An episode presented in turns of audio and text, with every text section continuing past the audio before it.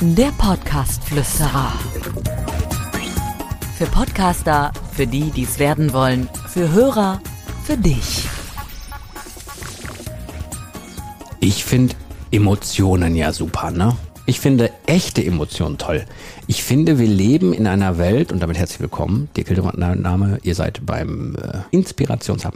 Ich persönlich finde Emotionen toll.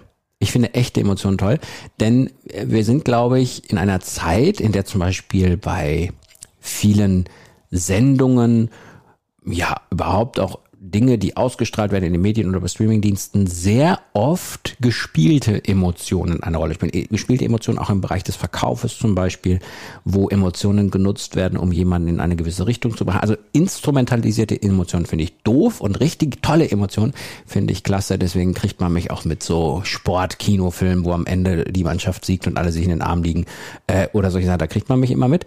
Ähm, was ich damit sagen will, ist, im Podcast selber können solche Emotionen ein sehr tolles Gefühl bei dem Hörer und der Hörerin auslösen. Also ein sehr echtes Gefühl, eine sehr echte Verbundenheit. Deswegen bin ich ein Fan davon zu versuchen, dass Emotionen dort mitspielen. Das heißt, wenn man Geschichten erzählt, die wirklich traurig sind, ähm, dann ist das okay, dass der, dass diese Traurigkeit auch tatsächlich vermittelt wird. Es gibt manche, die sagen, ja, ich versuche diese Emotionen irgendwie zu verbergen, aber das finde ich ganz schade, weil das eigentlich das ausmacht wenn die Emotion da ist. Und so ein herzliches, echtes Lachen, das steckt doch auch an.